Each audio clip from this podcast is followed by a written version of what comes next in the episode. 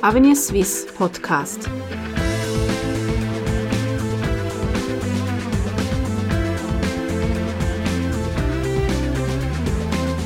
Herzlich willkommen bei Avenir Suisse, der liberalen Denkfabrik der Schweiz.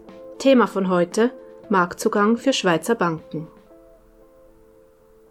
Banken gehören zu den größten Exporteuren der Schweizer Wirtschaft. Dafür ist der grenzüberschreitende Marktzugang unerlässlich. Denn der Zugang für Schweizer Finanzdienstleister zu ausländischen Märkten ist für den Erhalt der Wettbewerbsfähigkeit des Schweizer Finanzplatzes von strategischer Bedeutung.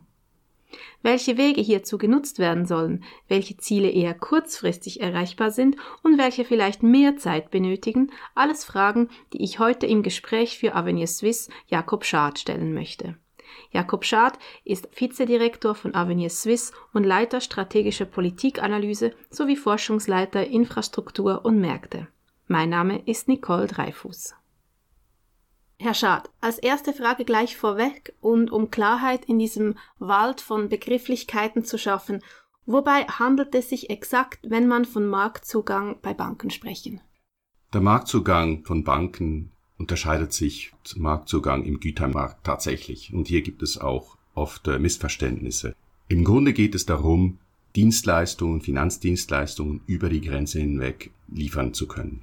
Das heißt effektiv, dass der Kunde ist nicht in der Schweiz und der Kunde wird aus der Schweiz heraus bedient. Man unterscheidet ja drei Arten von Marktzugang. Welche sind das? Nun, es gibt natürlich Präsenz vor Ort, dann gibt es Dienstleistungen über die Grenze hinweg aktiv. Das heißt, die Kunden werden aktiv angegangen oder sogar auch aktiv akquiriert. Und dann die grenzüberschreitende Dienstleistungserbringung passiv. Das heißt, der Kunde muss die Dienstleistungserbringung aktivieren, also anrufen beispielsweise oder in einer anderen Art und Weise auf die Finanzdienstleister in der Schweiz zugehen. Inwiefern spielen Faktoren wie Finanzmarkt, Regulierung, Steuerfragen und auch das Thema Geldwäscherei dabei eine Rolle? Nun, es geht eigentlich wirklich nur um die Regulierung. Das Äquivalent im Gütermarkt sind die technischen Handelshemmnisse. Weil im Grunde genommen ist das Problem unterschiedliche Regulierungen, die einzuhalten sind und die man eigentlich so gleichzeitig gar nicht einhalten kann. Der Hintergrund ist dieser. Nach der Finanzkrise wurde unterschiedlich rereguliert im Finanzdienstleistungsbereich. Da haben wir in den USA dieses große Werk, dieses Dodd-Frank-Werk über 800 Seiten. Und in der EU haben wir unter anderem, und das ist hier besonders wichtig, äh, die MIFID II, die Wertschriftenrichtlinie. Und diese Regulierungen sind unterschiedlich und es wird verlangt, dass die so eingehalten werden. Das behindert die Erbringung über die Grenze. Man kann also sagen, es sind wie zwei Regulierungspakete und die sind wie nicht kompatibel. Ja, je nach Partnerstaat. Genau. sind je nach Partnerstaat nicht kompatibel.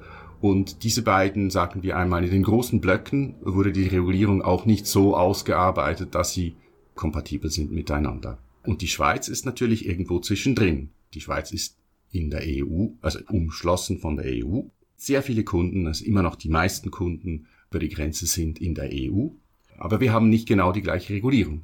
Wir passen uns an, also FINIC und FIDLEC sind Anpassungen an diese äh, Regulierungstätigkeiten der EU unter anderem. Also die Schweiz ist mit anderen Worten gezwungen, sich anzupassen, weil sonst steht sie noch, fristet sie noch mehr Inseldasein als bisher schon. Absolut, weil es ist so schwieriger geworden, Dienstleistungen über die Grenze zu erbringen. Und eine Voraussetzung, das überhaupt tun zu dürfen, ist eine Regulierung zu haben, die den Investoren in gleichem Maße schützt, wie er das auch in der EU dann wäre. Aber das ist nur eine notwendige Bedingung. Deswegen ist es noch nicht unbedingt möglich, den Kunden insbesondere aktiv anzugehen über die Grenze. Öffnen wir den Blick nach Europa. Also wir haben Europa statt die EU schon angesprochen. Die britische Premierministerin Theresa May bekräftigte ihren Glauben an Freihandel, internationale Partnerschaft und Globalisierung. Und gerade in den aktuellen Brexit-Wirren betonen ja die Schweizer Banken immer wieder, wie wichtig ihnen der EU-Marktzugang sei. Weshalb? Man hört manchmal, die EU ist ein sterbender Markt, aber es, es ist einfach ganz klar, dass immer noch äh, Europa ein sehr wichtiger Markt ist für die Schweizer Banken insbesondere.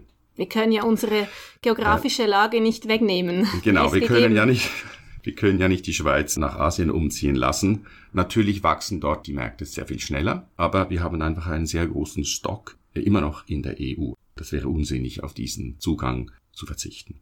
Aber nochmal, um auf den Brexit einzugehen, was heißt das für die Schweiz? Es ist schwierig zu beurteilen, was es nun für die Schweiz heißt, aber es besteht meines Erachtens zumindest Hoffnung, dass äh, mit dem Brexit auch Chancen aufgehen. Denn Theresa May hat ja auch gesagt, dass sie für den Finanzbereich eine Lösung wünscht, weil der Finanzmarkt in London auch wichtig ist für die EU. Und das ist natürlich genau gleich für uns auch. Also hier wird es sicher Chancen eröffnen. Zum Beispiel, also gibt es irgendwas, was für die Schweiz zentral wäre? Ich habe gesehen, dass die Finanzbranche in London eine Äquivalenzprozedur für Regulierung fordert von der EU, die systematisch und apolitisch ist. Das ist eine Forderung, die auch hier in der Schweiz die Banki-Vereinigung gestellt hat, weil wir sind ja auch reguliert. Auch der Investor ist auch in der Schweiz geschützt. Am besten würde man eben unterschiedliche Regulierung gegenseitig anerkennen und an der Wirkung messen und nicht am Wortlaut. Das ist genau das, was die Finanzbranche in London verlangt. Und das ist das gleiche wie wir. Also von daher, ich hoffe natürlich auch für die EU, dass sie die EU auf solche äh, Avancen eingeht. Das würde auch für uns Chancen eröffnen. Wir hängen quasi mit im Boot mit England, also Großbritannien und der EU. Und wir sind da so ja. zwischendrin und doch nicht ganz. Ja, ganz genau. Also wir sind natürlich stark abhängig von der EU und, und ihrer Regulierungstätigkeit. Und diese Tätigkeit, oder sagen wir einmal, wie das Verhältnis zu den Drittländern, könnte sich natürlich jetzt verändern. Und meine Hoffnung ist, dass dieses offener sein wird, als es bisher war. Der Finanzkrise und im Nachgang der Finanzkrise war meines Erachtens gegen aus doch ein deutlicher Protektionismus zu sehen. Es ist auch festzustellen, dass die Finanzmärkte eine Tendenz zur Fragmentierung haben und eine Tendenz zur Renationalisierung. Wir haben eine Umkehrung der Globalisierung in diesem Bereich. Also Sie sprechen Protektionismus an. Ja, gegen außen, ganz klar. Weil unterschiedliche Regulierungen ohne Äquivalenzanerkennung, die wirken im Endeffekt protektionistisch. Das heißt, man schneidet den Kunden bei sich, den Investor ab von mhm. Dienstleistungen, die nicht im Bereich jetzt der EU bereitgestellt werden. Und der Möglichkeit auszuwählen, wer die Dienstleistung am besten erbringt. Und das ist protektionistisch. Und letztendlich nützt es keinem Land, protektionistisch zu sein, wirtschaftlich ja, gesehen. Das nützt niemandem, aber das ist heute sehr schwer zu erklären. Mhm. Kurzfristig mag das etwas bringen, aber langfristig ist es klar, dass der Investor besser bedient ist, wenn er auswählen kann, von wem er eine Dienstleistung äh, bezieht. Das schafft Wettbewerb und im Endeffekt wird der Markt im Inland, in diesem Fall in der EU, besser werden durch die Konkurrenz außerhalb.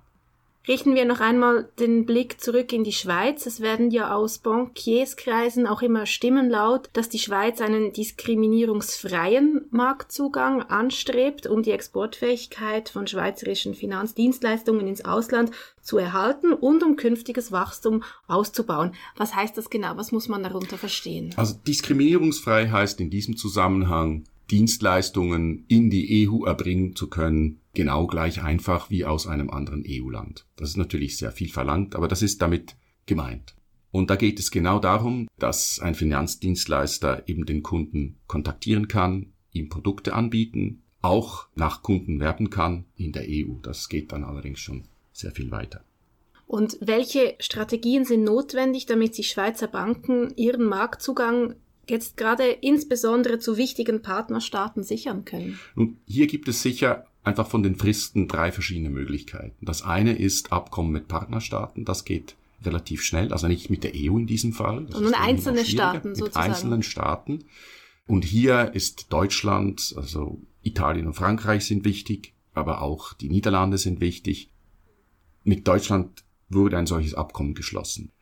Die Idee dieser Abkommen ist, dass man ein Abkommen hat unter den Aufsichten, also den Finanzaufsichten, die sicherstellen, dass diese Finanzdienstleistungen den Regulierungen entsprechen und der Investor entsprechend geschützt ist. Mit Deutschland gibt es das und mit Frankreich und Italien gibt es Gespräche, aber in beiden Fällen noch ohne Resultat. Das sind eher kurzfristige Lösungen wahrscheinlich. Was heißt das längerfristig? Wie kann der Marktzugang im europäischen Binnenmarkt definitiv sichergestellt werden? Wenn kann er, er, das überhaupt? Ja, das genau. Kann er das überhaupt? Also wenn wir wirklich einen Zugang haben wollen zum Markt, diskriminierungsfrei, das heißt so wie alle anderen, dann ist das natürlich ein Abkommen im Finanzdienstleistungsbereich. Ein solches Abkommen ginge natürlich sehr viel weiter. Aber ein solches sollte man nicht ausschließen. insbesondere auch, weil wir noch nicht wissen, was mit Brexit geschehen wird. Bis heute war die Einstellung der EU, alle Regeln müssen eingehalten werden, dann können auch die Rechte beansprucht werden. Im Endeffekt heißt das ein Akzeptieren des Akis, also aller Regulierungen, die schon da sind, und eine dynamische Anpassung. Das geht sehr weit. Das ist ein Integrationsabkommen. Was heißt das genau, Integrationsabkommen? Was bedeutet das? Das würde dann wirklich heißen, dass dieser Teil des Marktes, und wenn es dann die Dienstleistungen sind, nicht nur die Finanzdienstleistungen, und das war ja auch einmal Thema mit der EU, äh, dann heißt das, dass die Schweiz zum Binnenmarkt gehören würde in diesem Bereich. Und das würde eben den Nachvollzug all der Regulierungen, die schon da sind, bedeuten und in Zukunft eben eine dynamische Anpassung. Das geht sehr weit. Also das ist eine faktische Integration der Schweiz in die EU, könnte man sagen. Ja, in den Binnenmarkt. Jedenfalls so, wie das Verständnis heute ist. Aber ich denke, wir werden sehen, wie sich die Sache nun entwickelt, auch mit Großbritannien. Die EU hat jetzt ihren wichtigsten Finanzmarkt eigentlich verloren mit, der, mit, mit London. Mit London. Und von daher würde ich es als vernünftig erachten, vielleicht auch etwas weniger andere Lösungen zu finden, die vielleicht nicht eine vollständige Integration in diesem Sinne bedeuten würden. Mit anderen Worten, Brexit mischt die Karten neu. Genau, ich bin nicht sicher, ob es die Karten gut oder weniger gut mischt. Natürlich ist die Welt für die Schweizer Banken äh, insbesondere auch komplizierter geworden, denn viel, sehr viele haben auch eine Präsenz in London und müssen sich nun jedenfalls, was die Dienstleistung in die EU anbelangt, natürlich die Sache nochmals neu überlegen.